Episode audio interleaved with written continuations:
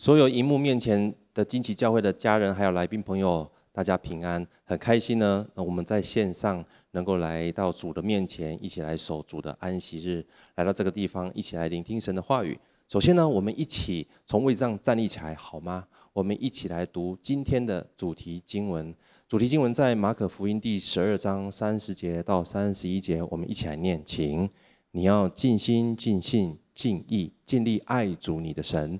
其次就是说，要爱人如己，再没有比这两条诫命更大的了。主耶稣，我们要再次献上我们最大的感谢，因为你将你宝贵的命令已经赐给了我们。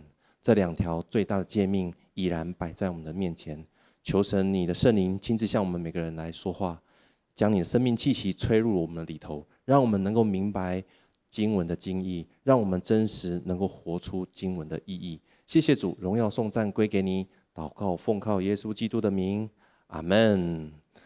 我想，我们进入到每一年的五月呢，我们就会谈到有关于家庭相关的议题。那今年二零二二年五月份的议题呢，我们讨论的呢是温馨的家。那进入到第二周呢，那我们要进入到主题，那就是如何经营亲子关系，建造温馨的家。今天呢是五月八号，那是母亲节，同样也是母亲节哦。那因为疫情的关系，要到外面去大吃一顿，好好的聚聚，其实不是那么的方便。但是如果能够在家里面，所有的家人齐聚一堂，聚集在一起。然后能够享受一顿美好在家里面的晚餐，重点就是在餐桌上面能够彼此美好的交通，然后有很多的感恩跟分享。那若是可以一起祷告，甚至能够全家一起守圣餐，那么我想这样子的一个氛围，难道不比去外头餐馆大吃一顿更加的饱足吗？我相信神的同在，那那个地方更加的美好。那我们进入今天要谈的第二周的主题是刚刚所说，经营亲子关系，建造温馨的家。我们每一个人现在的状状态呢，未必都已经进入到婚姻当中，拥有自己的孩子了。但是不变的是，我们每一个人都是人家的孩子，不是吗？所以亲经营亲子关系，也不全然都是父母的责任。同时呢，也是身为孩子们，我们也有这样的责任，可以和我们的父父母亲一起来经营这个亲子关系。同样的，做人家孩子的我们，也能够和我们的父母亲一起来打造温馨的家，不是吗？在台湾，我们先谈谈台湾的经济，还有我们的社会自由度，还有我们的医疗。更是我们呢，如果来看看台湾的贫富差距，其实在整个全世界的发展上面，其实表现都是相当的不错的。理论上，在这么好、那这么不错的条件之下，要来进入到婚姻，然后要建立家庭，然后要来生儿育女，其实这个环境应该相对来说是相当不错才对。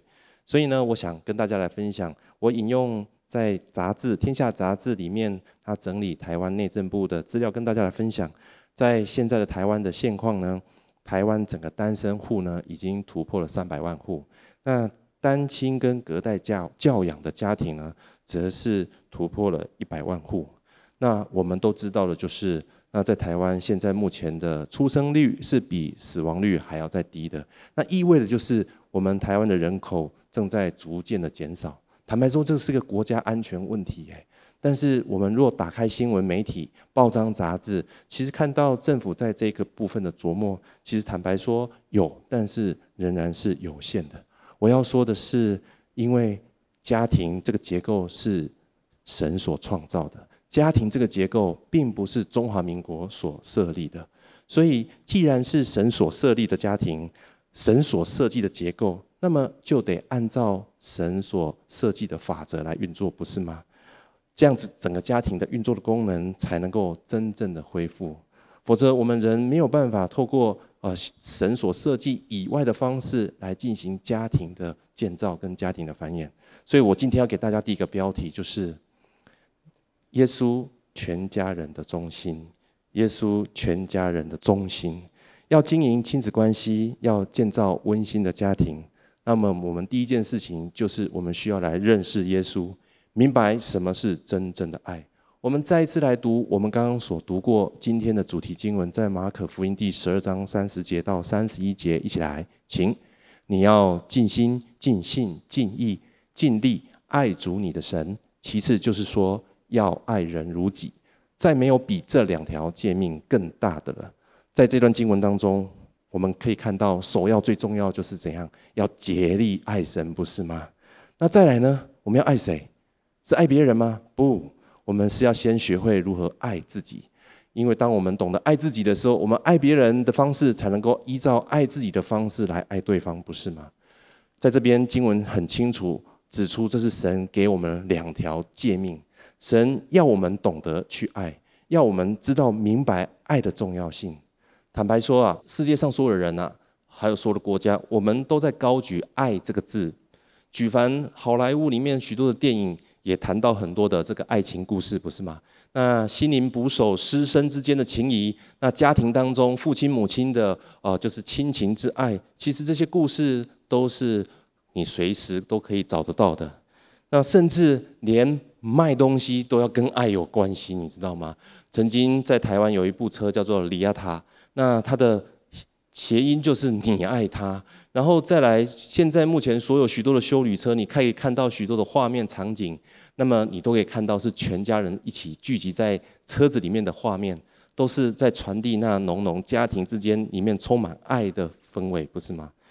我们不难看到人们透过各样的方式想要来描述什么是爱，我认为这些东西的描述都非常好，我们都也能够感受到那一份的这种感感动力跟穿透力。但我们也必须要承认一件事情：是人们无论再怎么努力，我们都没有办法完整的来描述这一份爱，不是吗？也因此有人说：“他说这样啊，去爱你就会受伤，你的心会有苦恼，然后你会有伤痛。如果你要保护你的心不伤痛不受伤，那么唯一的方式就是什么都不要爱，甚至连动物都不行。”听起来感觉好像有理，但这是真理吗？到底什么是爱？到底什么是完备的爱？我认为，对于爱最完整的描述、最真实完整的呈现的说明，就在这一本书当中。我们每一个人所拥有这本圣经，里面有对于爱最完整、然后最真实的描述。因此，我们如果想要用爱来经营你自己的家庭，那么我真的要告诉所有的家人，你一定要能够来阅读这本圣经，明白神透过这段这本圣经里要告诉我们什么是爱。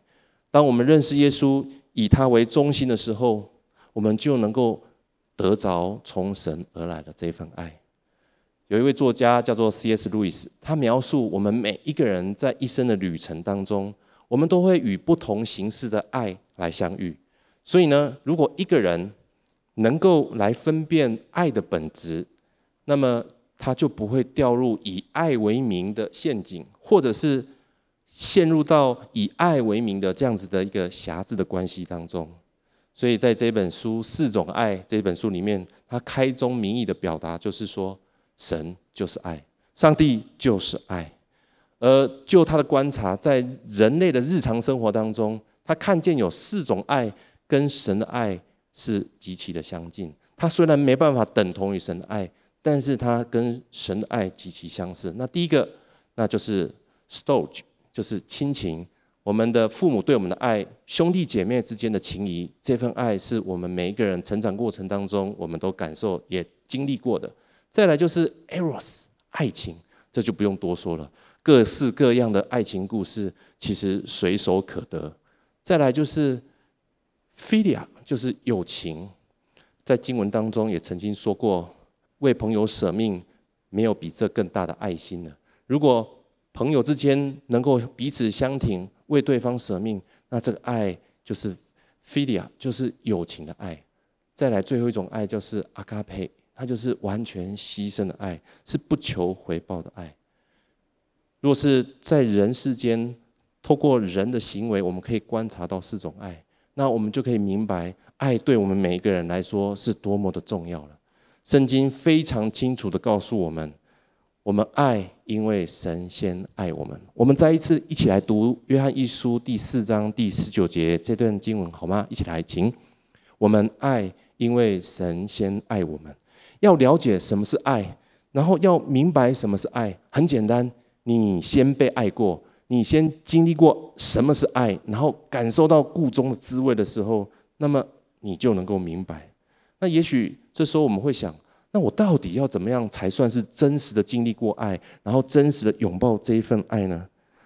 我要说，如果来到这边，这个答案说也简单，但是说也很难。简单的地方就是，如果你愿意接受耶稣是你的救主，那么你就能够得着这份爱。但难也难在这个地方，那为什么我要被救？我有什么问题吗？为什么？我要被救呢？难道我不能靠我自己被救呢？救吗？我们人最大的挑战，第一个挑战就是我们不认为我们自己是个罪人。我哪有罪？我连小动物都不敢伤害了，然后开车都不敢闯红灯了，我哪有罪？我们人最大的挑战就是我们不认为自己是个罪人。再来第二个挑战就是我刚刚所说的，为什么我要别人来救我？难道我不能救我自己吗？我家财万贯哎，然后我权倾一时哎，我人脉多的是哎，我为什么要别人别人来救我？自己救我自己就好了。所以许多人认为，我现在只要乐善好施，功德做好做满，我就可以得救。而这就是我们人类最大的罪。我们的罪就是我们不认识耶稣基督是我们的创造者，我们不认这个造物主。是创造我们的，然后我们不相信他是我的救主。再者，我们不愿意接受耶稣基督在十字架上死的死，就是为了赎回你，为了赎回我。如果我们一个人，我们都无法相信这位耶稣基督是我们的救主，那么我们怎么可能会去求他，然后来寻求什么是爱呢？我们怎么会想要去追寻什么是从他而出真正的爱呢？所以经文在这边，在约翰福音第三章八节写得非常清楚。我们一起来念这段经文，一起来请。没有爱心的就不认识神，因为神就是爱。我要告诉大家的是，当一个人愿意接受耶稣的那一刹那，他就能够明白什么是爱了。他的接受耶稣是打从心里。心里相信，口里承认，完全的接受耶稣的时候，他就明白什么是爱。我们都知道三角形是这样的形状，它有三个点，然后把这三个点用三条线把它连在一起，就形成一个三角形。那三角形上面会有个顶点，然后底下呢会有两个这个底部的点。那如果这两个底部的点越来越靠近顶点的时候，我们会看到这个图形会发生什么变化？顶点会有什么变化吗？顶点不会有变化，但是两个底底部的点会越来越靠近，不是吗？当这两个底部的点完全的跟顶点是结合在一起的时候，这三个点就形成一个点，就形成一了，不是吗？这是平面的三角形。如果是角锥呢？一个顶点，那下面有很多个点，那每一个点都向这个顶点来靠近的时候，那最后我们会发现一件事情，就是每个底部的点都。彼此距离越来越靠近。我要跟大家分享的就是，当我们越来越靠近神的时候，我们人跟人之间彼此的距离也就越来越近了。在社会上如此，在家庭里面更是如此。我要给大家一个数据，根据这个呃，就是研究显示呢，那在家庭当中，父亲跟母亲、丈夫跟妻子，如果他们都是委身教会。然后他们也都是以耶稣为他们的中心的时候呢，那他们的孩子能够保有这个信仰的几率呢是百分之七十二。那如果一个家庭只有父亲以耶稣基督为中心，父亲委身在教会当中，那么孩子保有这个信仰的百分比呢是百分之五十五。那如果只有母亲呢是以耶稣为中心委身在教会，那么孩子呢？能够保有这个信仰的比例就下降到百分之十五。那如果父母亲两者都不是以耶稣为中心，也没有委身在教会，那么孩子能够保有这个信仰吗？可以的，但是比例就相对而言非常低，只有百分之六。从这个研究显示，我们可以知道，在一个家庭当中，父亲也就是男人，对于孩子、对于家庭的影响力是极其强大的。但单靠一个男人，够吗？是绝对不够的。要给大家下一段经文，在创世纪二章十八节，由我来念就好。耶和华神说：“那人单独一个不好，我要为他造一个配偶帮助他。”这边的中文是翻成是配偶。如果你看英文，他说 “I will make a helper”，所以是一个帮助者。也许你会说：“嗯，我为什么需要被帮助？我这么既然男人这么强，我为什么需要被帮助？”神的创造里面，帮助者跟被帮助者是一样的重要的。我要请问所有男士：你有办法自己生孩子吗？你有办法自己解决所有打理日常生活吗？没有办法，很困难的。所以，当一个家庭，丈夫跟妻子，男人跟女人，他们都接受耶稣基督是他们的救主，他们都以耶稣基督为他们的生命的中心，然后他们都以对齐耶稣基督的时候，就如同那个三角形一样。他们就越来越靠近，整个家庭就被耶稣的氛围所包围。那么神的爱就浇灌在这个家庭当中。下一段经文在以弗所书五章二十四节到二十五节描述的非常的贴切。这边说到教会怎样顺服基督，妻子也要怎样凡事顺服丈夫。你们做丈夫的要爱你们的妻子，正如基督爱教会，为教会舍己。这边提到了顺服，也提到了舍命。对先生来说，他要像耶稣爱教会一样，为他的妻子来舍命。那么妻子要来顺服她的丈夫，如同教会顺服基督一样。也许这时候弟兄会说：“哇，我为什么要舍命啊？哇，这个牺牲会太大。”诶，我要说，舍命跟顺服哪一个容易？如果当所有弟兄你被你的妻子一直不断的唠叨念的时候，那时候，我想你的心里面应该是想，你可不可以赶快给我个痛快？你知道顺服是要一点一滴这样子慢慢的磨的，而舍命它的时间、它的速度相对而言是快的。所有的弟兄啊，我们是否能够因着爱我们妻子的缘故，把我们自己所爱的电动放在一旁，我们爱看的球类的运动频道先关掉，把我们。一直拿在手上的手机先放下，把我们喜爱的兴趣先摆在一旁，就是单单的能够来倾听我们妻子的需要。如果你能这样子朝这个方向前进，你就在为你的妻子来舍命了，好不好？你跟你旁边，如果你旁边是你的先生或者是男士的话，你可以跟他说，你要为你的妻子来舍命。也许弟兄会说：“哦，这样子感觉。”对我们好像很不平哎，那么我要给大家下一段经文，在以佛所书第五章二十一节，这边这么说：又当存敬畏基督的心，彼此顺服。再一次说，帮助者跟被帮助者，在神的眼前是一样重要、一样的平等的。回到刚刚所说的，男人跟女人、丈夫跟妻子，如果对齐耶稣，以耶稣为中心的时候，他们的距离是越来越靠近。耶稣是全家人的中心。这个是非常重要的信仰核心。这本书，也就是圣经，它写得非常非常清楚。我很想逢人便说，如果这本圣经就是我们每一个人人生、每一个家庭最好的操作说明书了。如果这本书真的不是不是那么好，那么我们今天大家都可以散会回去了。但是如果这本书它讲的是千真万确，那我们岂不该就要信？而且信到底还要行出来吗？我要给大家今天第二个标题：当我们以耶稣基督为中心的时候，我们要靠着主成为领袖，成为儿女的榜样。神创造我们每一个人，造男造女，最一开始的目的，在创世纪这边提到，我们是要与他一起来管理他所。手所创造的世界，要一起与他一同来治理，不是吗？你们要遍满全地，生养众多，要治理这地，还要管理天上的鸟、海里的鱼，还有地上一切的活物。我们要是要跟神一起来管理的，我们是被拣选、被创造成为领袖，而且神已经非常清楚的授权我们每一个人。其实我们手中被神所赋予的能力是非常极其强大的。而亚当夏娃就是所有人类第一对父母亲，他们是极具有影响力的。所以父母亲的一句话胜过世界上许多的声音，因为神给父母有权柄。也因此，当父母亲他们所说的一句话，也许是不经意的、淡淡的说过去，但是在我们心中却是铭刻在心。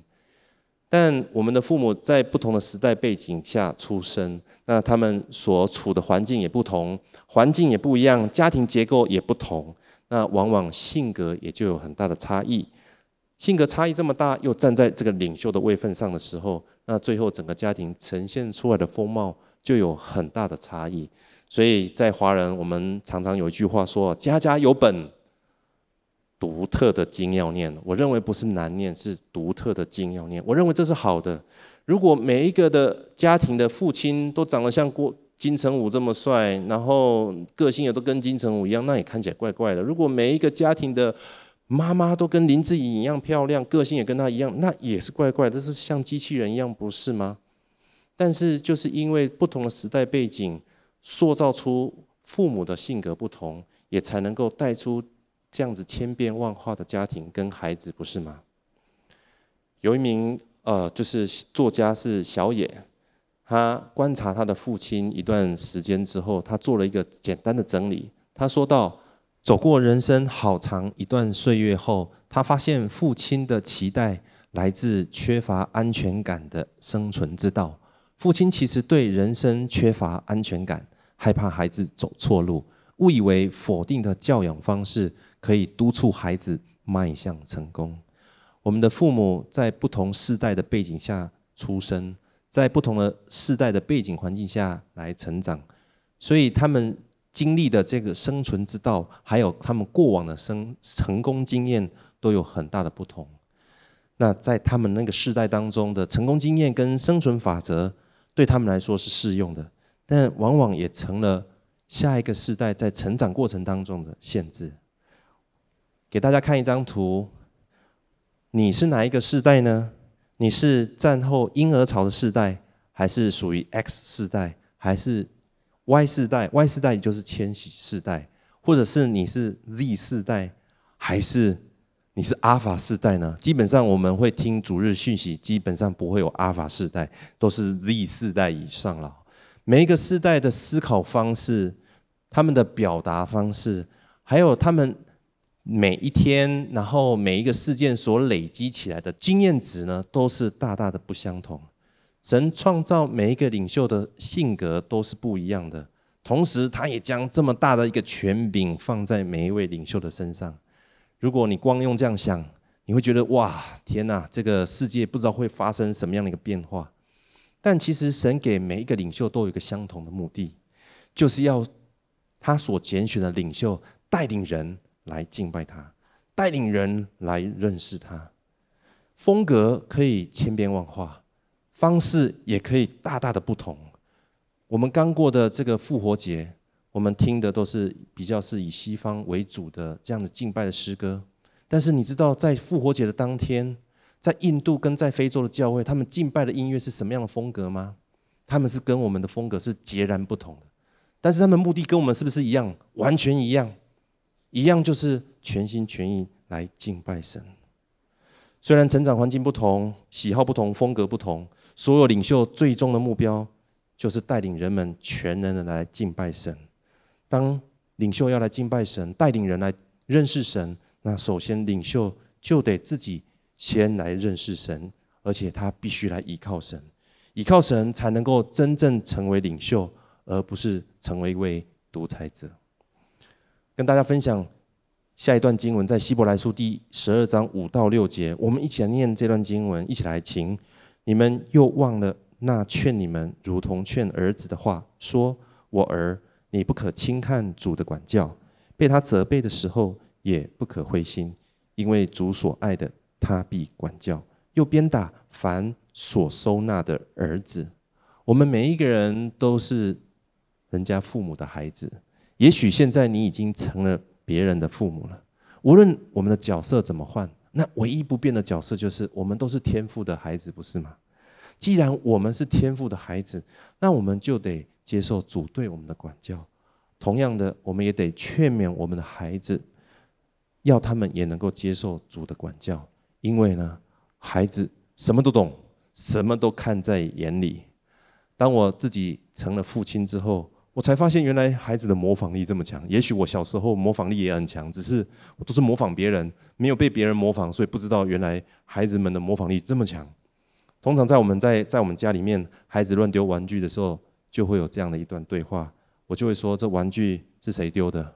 那孩子就会说：“不知道耶。”那我就会说：“那玩具是有长脚吗？他会自己跑出来躺在这里吗？”想不到孩子竟然说：“没有长脚，但也不知道为什么他会自己躺在那里。”我也不知道怎么接下去了。过了几周之后要出门，我找不到手机，急了起来，大喊说：“我到底把手机放在哪里啊？”想不到儿子在远远那一端听见了，竟然接着话说：“手机有长脚吗？他自己会乱跑吗？”我愣了一下，哎呦，他怎么学得那么快啊？那这下子我不能随便再乱回话了，免得他乱学，所以马上要安静下来，求主帮助我。那时候心平气和地说：“手机没有长脚，是爸爸自己乱放的，所以找不到。”想不到儿子继续淡淡的说。那你下次要记得好好的放好。那爸爸只能怎么说？是，知道了。我并不是一个完美的父亲，孩子尚且尚且学习效法我，所以我就更需要知道一件事情，就是我必须来依靠神，来成为领袖，成为儿女的榜样。再来另外一个，当我们有了权柄之后，我们也仍然需要懂得来道歉。人往往成为领袖之后，因为需要站在拍板的这个角色上面，要负起最后全部的成败的责任，而且要监督，要排除问题，而且还要够坚强，还要不断的与时俱进。有时候一旦没有静下来数算神的恩典，我们难免会忘记，其实我们自己是不足的，是神的恩典拖住了我们，以至于我们常常在事情的争执跟冲突当中，忘记了要道歉。圣经告诉我们。不仅我们彼此要懂得道歉，我们还要彼此认罪。在雅各书第五章十六节，我们一起来念这段经文，一起来听。所以你们要彼此认罪，互相代求，使你们可以得医治。当我们彼此认罪、彼此互相代求的时候，我们的生命可以得到医治，很多东西可以得着恢复。我们会教导孩子们，他们有冲突的时候，他们要彼此学会道歉。然后姐姐，你要跟弟弟道歉，弟弟你也要懂得跟姐姐道歉。好，孩子们教得好。夫妻吵架呢？难道夫妻吵架孩子都不知道？一定都知道。那夫妻吵架是把门关起来自己道歉就了事呢，还是也要让孩子参与，让孩子看到父亲跟母亲当他们有冲突的时候，他们也一样愿意谦卑自己，彼此来道歉呢？再者。如果是父母亲跟孩子之间的冲突呢，都是孩子要道歉吗？因为怎样？因为他们是孩子，那我是爸爸妈妈，天下无不是的父母，所以小孩子有耳没有嘴，无耳没嘴，点点麦公维，安静不要说话，是这样吗？如果我们这样子坐在我们孩子身上的时候，那其实我们就是在做最强烈的一个教导跟示范。那个教导示范是什么呢？就是在告诉。我们的孩子说：“因为我有权柄，因为我要负起所有最后的权责，所以现在我说了算。以后等你有权柄的时候，你你也可以这样子。”有一次在跟孩子，我的儿子产生了一些的争论，然后我们有点冲突。那原因是因为我们原先讲好的，他要去写功课，时间到了不能看电视，要去写功课了。那么时间到了，已经。提醒他三次了，结果他还是没有去。那我觉得这是事前我们先讲好的，你没有按照我们讲好的，那我就拿起父亲的权柄开始来开骂。想不到他也开始强烈的回嘴了，哇，天哪，还回嘴，开始就越来越火上加油，越来越激烈了。最后我就问他说：“今天你怎么会那么凶？你怎么会那么生气呢？”结果他告诉我说：“因为。”我在我讲了一堆话的过程当中，其中有一个词叫做“每次”，我说了他每次都这样。孩子认为他这一次跟上一次很不一样。这一次我念到他第三次的时候，他就行动了。以前可能要超过十次才会行动，所以他认为他已经进步了。所以最后我必须针对我自己所说的这个字、这个词来向他来道歉，请他来原谅我。世界告诉我们说，谁先低头，谁就输了。所以，我们非常流行霸气，不是吗？霸气总裁、霸气主管、那霸气男友、霸气女友，然后功课很好的时候，他也叫做什么？叫学霸，所以双手都要插在胸前这样子，啊，要不然就是单手插口袋这样子。每个人都要展现自己最强的霸气，因为不能认输。但是在天国当中呢，正因为我们知道有耶稣，耶稣够强，所以我们能够道歉，我们能够低头，求主帮助我们。当我们成为别人的领袖，成为家庭里面的父母的时候，求主帮助带领我们，让我们可以靠主成为领袖，成为儿女的帮助。第三点，今天要给大家主题是：我们需要经营精心时刻，主动与儿女来对话。在美国有另外一个针对四百个信徒所做的研究调查，那结果发现，在这四百个信徒当中呢，有百分之四十五的人呢，是在十二岁之前他们信主的。然后接下来呢，有发现有百分之三十七呢，是在国高中这个阶段时候信主的。那么接下来只有十二百分之十二 percent 呢，是在社青这个阶段来信主的。那最后呢，只有百分之六呢，是在三十岁之后才信主。而他们做一个总体的一个呃，就是整理，他们发现。将近百分之五十的人呢，他们是透过他们父母来带领他们信主的。所以透过这样的一个数据，我们可以明白一件事情：当孩子还没有成年之前，特别在十二岁之前，是父母亲对他对他们最有影响力的时刻。我曾经看过一本书，叫做《父母的保存期限只有十年》，我觉得他的观察还真的蛮真实的，因为在孩子十岁到十二岁之前。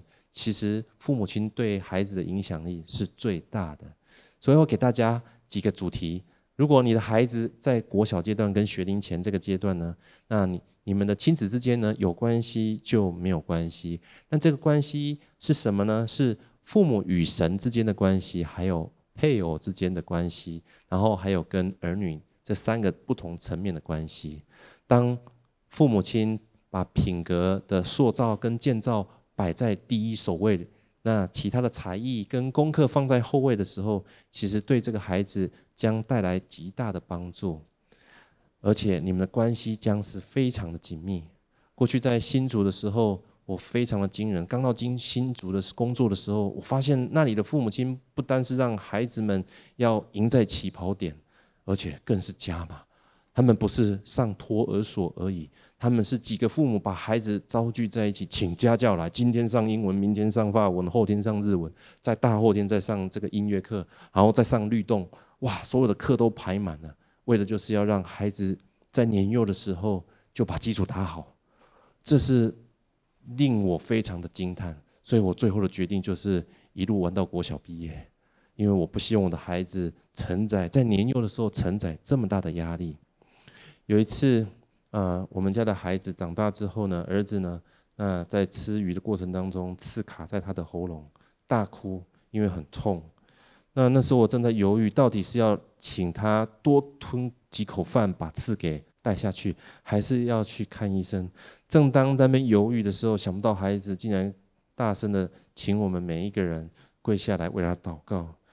也很特别的是，当祷告完之后，心就静下来，不慌。那赶快把手电筒一照，果然发现这根刺因为够大根，八公分，所以卡在喉咙不深的地方。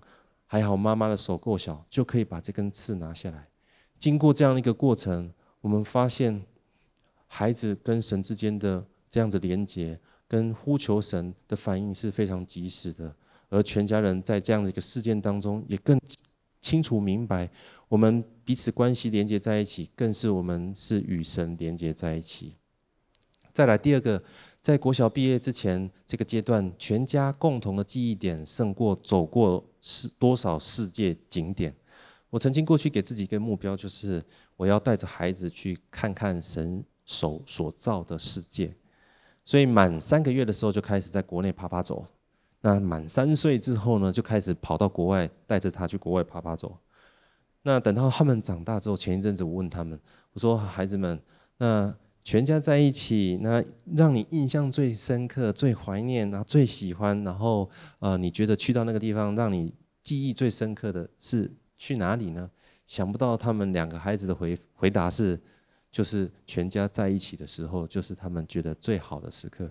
我心里面想说，啊、哦，我还花那么多时间。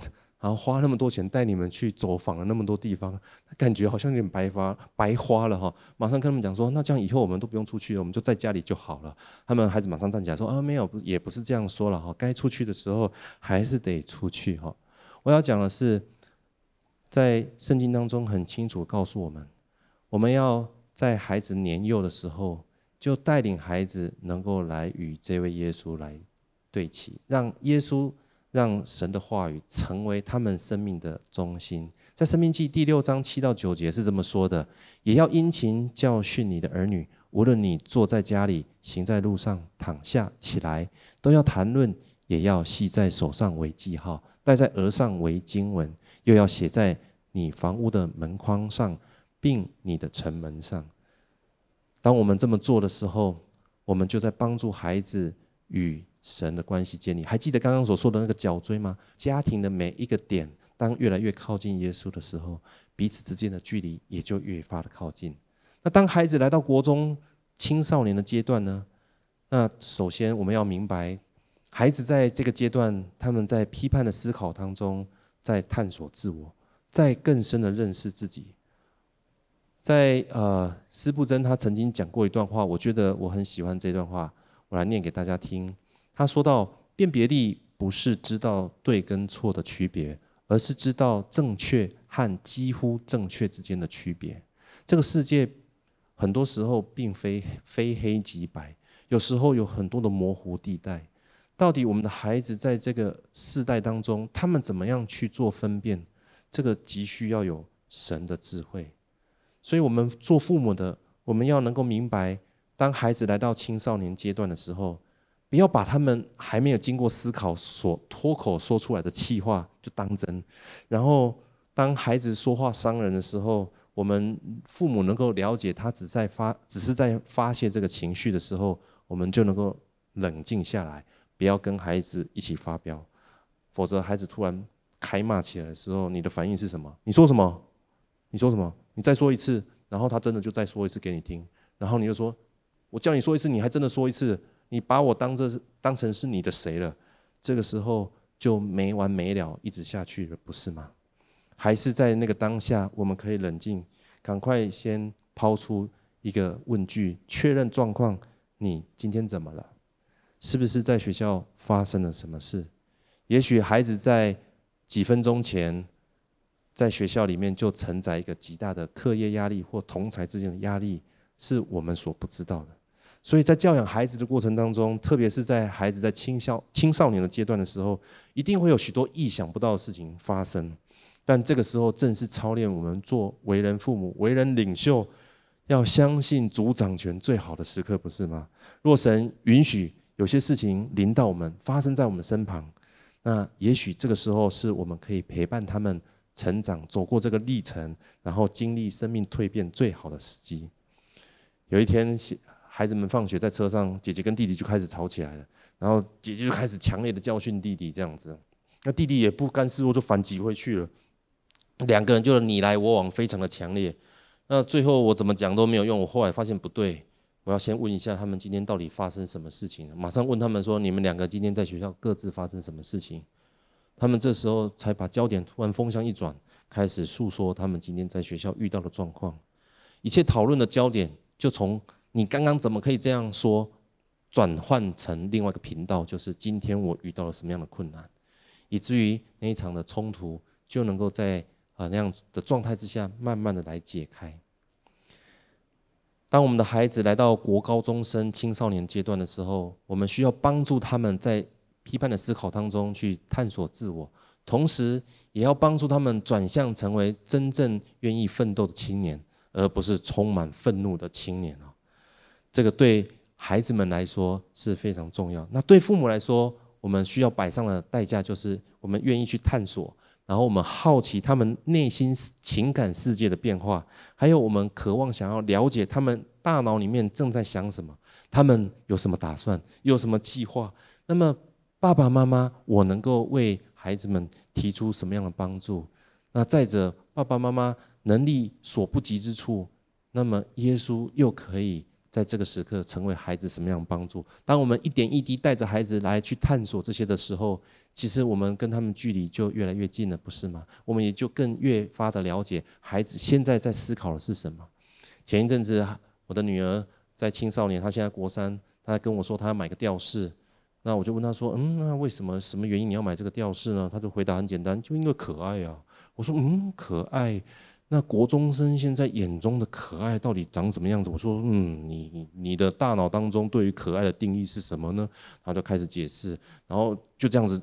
这个议题就讲了将近快一个小时，最后他就问我说：“爸爸，你是不是不希望我买那个吊饰？”我说：“哦，没有没有，其实可以的，因为那吊饰才一百块而已，绝对没有问题可以买。只是我就很好奇，很想要了解他们现在到底在想什么。当我们愿意愿意更深的去探索孩子的情感世界的时候，孩子会感受到我们对他的关注。在圣经的马太福音第十章十六节这边提到说。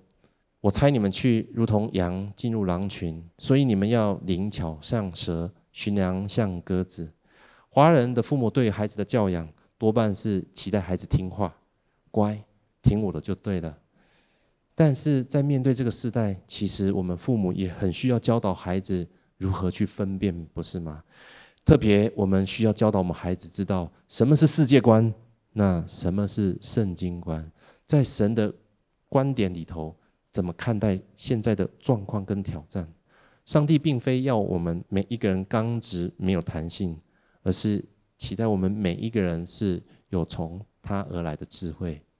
那当我们的孩子来到大社这个阶段、大学社青这个阶段的时候，那他们的需要又更不一样了，他们自主性更高了。他们这个阶段，他们期待自己可以拥有这个资源的管理的能力。但是我们也要知道，他们不单是向前看，他们也更是向前看。当他们在追寻这个生存的条件的时候，其实这个是人的人类的本能，没有问题。要追求更好的生活条件、更好的资源、更多的资源，这绝对没有问题。但是孩子们在迈开这个步伐的时候，那他到底是出于生存动机呢，还是出于他自己的热情动机？这也许是我们可以来帮助孩子、陪伴孩子走过的这一段路程。因为在台湾的教育体制之下，许多人认为毕业之后就是找一份社会能够认可的好工作。什么是社社会认可的好工作？就是稳定，而且在那边好好待着就可以拿到理想的薪水。所以呢，很多人对工作的想象就是要朝九晚五。印象最深刻就是我父亲常常就跟我讲说：“你呀，就是要有一技之长，以后呢找到一个稳定的工作，那你就可以保住你的经济的这个来源。”但是在过去时代确实是如此，那在现在真的就还是这样吗？我认为不止，在现在的处境当中，不但是一技之长，甚至有各样多样的技能都需要被发展出来。相较过去一个铁饭碗的工作，有保障做到退休，然后做做好退休的生涯规划，好像就是每一个人的生涯职涯规划。但现在。整个台湾从加工出口到代工生产，然后到电子新贵，然后再到往前，现在已经来到网络的多元的发展，加上全球华人有十四亿之多哦，透过网络的方式，我们触角都可以伸到很远的地方去了。所以坦白说，当今这个世代的职业产生很大的变化了，更多的是排班，然后更多的是弹性上下班、约聘跟责任制等等的。所以，对于现在的大社青年，到底在他们的眼中，什么是大人的模样？未来他们也会成为大人，不是吗？那么，到底他们未来要成为什么样的大人的模样，才符合他们成长背景过程当中，他们从网络、从许多的媒体当中所看到多样性的这样子的一个样貌呢？什么才是他们心中最期许、他们想要成为大人的模样呢？我想，对于他们。他们更期待的是更多元，然后更不同的呈现方式，不同的生活形态，然后呢，有不同的职业形态。重点不是要做什么事情，重点是他们渴望找到自己价值之所在，这才是他们心中所向往的。所以，我们谈到这个价值，我们就不得不说，那永恒的价值是什么？永恒的价值，再次回到今天我们要讲了，耶稣就是我们全家人的中心，耶稣基督就是真神，三一真神创造了这个世界，耶稣基督是我的救主，我活着就是为了耶稣。若不将耶稣是我人生的中心这个价值观深植在孩子的生命当中，透过过往的精心时刻对话过程。还有就是，孩子当他失败、挫折、跌倒的时候，我们把他们带到耶稣的面前，与耶稣一起对话。试问，我们能够传承给他们最宝贵的礼物是什么呢？是我们的新台币、我们的存款吗？是我们的人脉吗？是我们的公司吗？是我们个人的名望吗？还是我们父母在一生的人生旅途当中陪伴我们走到如今的耶稣，也可以继续陪伴我们的孩子？成为他们一生的导师呢？我认为，在大社这个阶段，孩子他们急需要知道耶稣是他们的导师，耶稣是他们的中心。当他们知道耶稣是他们的一切的时候，他们可以成为真正的斜杠青年，而不是只能成为抬杠青年。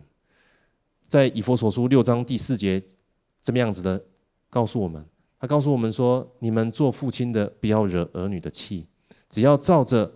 主的教训和警戒养育他们，不是靠自己的经验，不是靠自己的生存法则，而是以耶稣基督为主的教训跟警戒为中心。最后，我们需要带着家人来过教会的生活，因为在教会当中有各种不同年龄层，从那个宝宝在怀中的这个吃奶的婴儿，到那个年长需要人家搀扶的长辈，还有各各行各业的这些的呃，就是不同背景的这些会友们。其实这样子一个多元的呃不同背景的组成的这个属灵的大家庭，它的丰富度跟多元性是我们一般小家庭里面所没有办法拥有的，所以这是其何其的有幸啊！当我们选择殷勤带着家人来到教会当中，委身在教会的生活的时候，其实某种程度也丰富了我们的关系网，不是吗？我们可以有不同年龄层、不同背景的属灵家人，我们的思维、我们的想想法也不断的被扩展出去。更是，如果在教会当中，这些不同背景、不同年龄层的人，我们一同来服侍神的时候，我们还可以学习什么？如何团队合作？我们的弹性力、我们的包容力、我们的沟通力、我们的协调力、我们的冲突的处理能力也好，还有我们人际关系的处理能力好也好，都不断的被提升，不是吗？这难道在外面要学这些东西，难道都是免费的吗？都要缴学费的，但是在教会里面怎样是完全都是免费的。所以圣经在哥林多前书十六章十五节这么说：“他说，弟兄姐妹们，我有话劝你们，你们认得斯提凡和他一家人，他们是亚该亚最早成为基督徒的一家，并且在服侍信徒的事上非常热心。当斯提凡他们一家人热心服侍的时候，他在生前带出极大的影响力。”他死后也带出极大的影响力。这时候，也许有人会说：“哦，没有那么简单哦，人多意见多，麻烦麻烦，加上教会人又那么多，太复杂，太复杂。”那我就得问了：人少意见就会少吗？你有没有看过两个人意见争执不相上下的？未必人少意见就少吧。有时候孩子都全部都自己开导，就都 OK 吗？你能够确保孩子去学校的时候，他的老师，然后他的同学给他的观念都跟你的都一致吗？未必吧。